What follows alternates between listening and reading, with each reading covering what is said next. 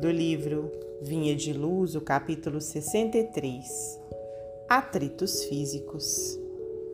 Mas se alguém te bater na face direita, oferece-lhe também a outra. Jesus, no Evangelho de Mateus, capítulo 5, versículo 39.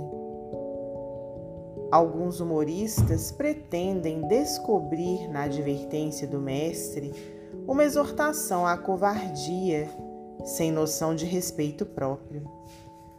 O parecer de Jesus, no entanto, não obedece apenas aos ditames do amor, essência fundamental de seu Evangelho. É igualmente uma peça de bom senso e lógica rigorosa. Quando um homem investe contra outro, utilizando a força física, os recursos espirituais de qualquer espécie já foram momentaneamente obliterados no atacante. O morro da cólera somente surge quando a razão foi afastada.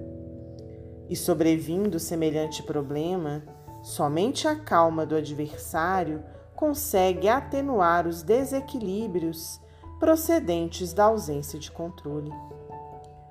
O homem do campo sabe que o animal enfurecido não regressa à naturalidade se tratado com a ira que o possui.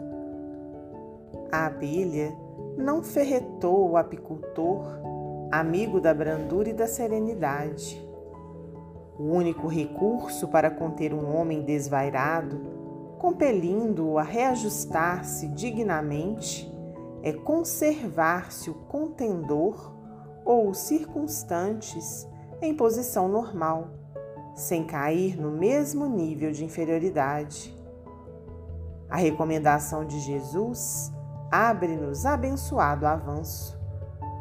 Oferecer a face esquerda, depois que a direita já se encontra dilacerada pelo agressor, é chamá-lo à razão enobrecida, reintegrando-o de imediato no reconhecimento da perversidade que lhe é própria.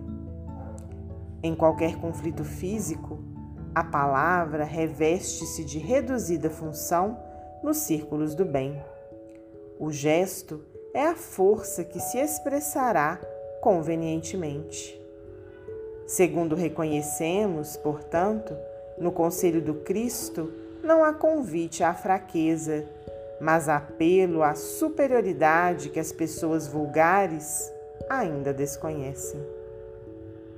Emmanuel, psicografia de Francisco Cândido Xavier.